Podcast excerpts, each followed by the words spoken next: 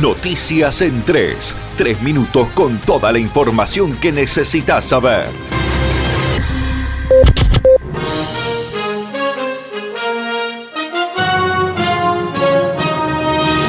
El gobierno le puso límites a las prisiones preventivas. La norma está incluida dentro del nuevo Código Procesal Penal que comenzará a regir en todo el país dentro de tres días, según la resolución 2-2019. El gobierno lo publicó en el boletín oficial, ordenan implementar en los tribunales con competencia en materia penal de todas las jurisdicciones federales del territorio nacional, parte del nuevo código procesal en el que, entre otras cosas, se plantean límites al uso de las prisiones preventivas tan cuestionadas en estos años y que fue el caballito de batalla del gobierno de Macri.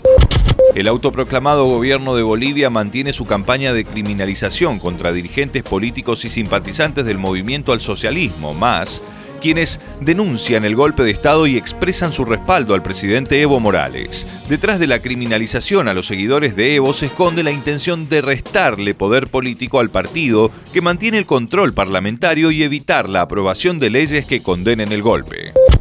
Brasil está al borde de una gran devaluación. Los ojos del mundo están puestos sobre Chile, Bolivia y Ecuador, con una crisis social y política que hace mucho tiempo no se veía. Pero lo que está pasando en Brasil puede tener un impacto muy grande en el precio de los bonos. Hay un alto riesgo de ver una escapada del dólar en Brasil. Y si se cierran los mercados de crédito, tendrá que financiar ese déficit con emisión monetaria, lo que a su vez aumentaría las presiones sobre el precio del dólar.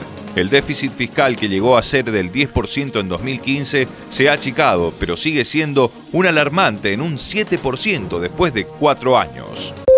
Esto fue Noticias en 3. Tres minutos de pura información para que estés enterado al instante. Conectate a www.nacionfm.com. Nación Informativa 1077.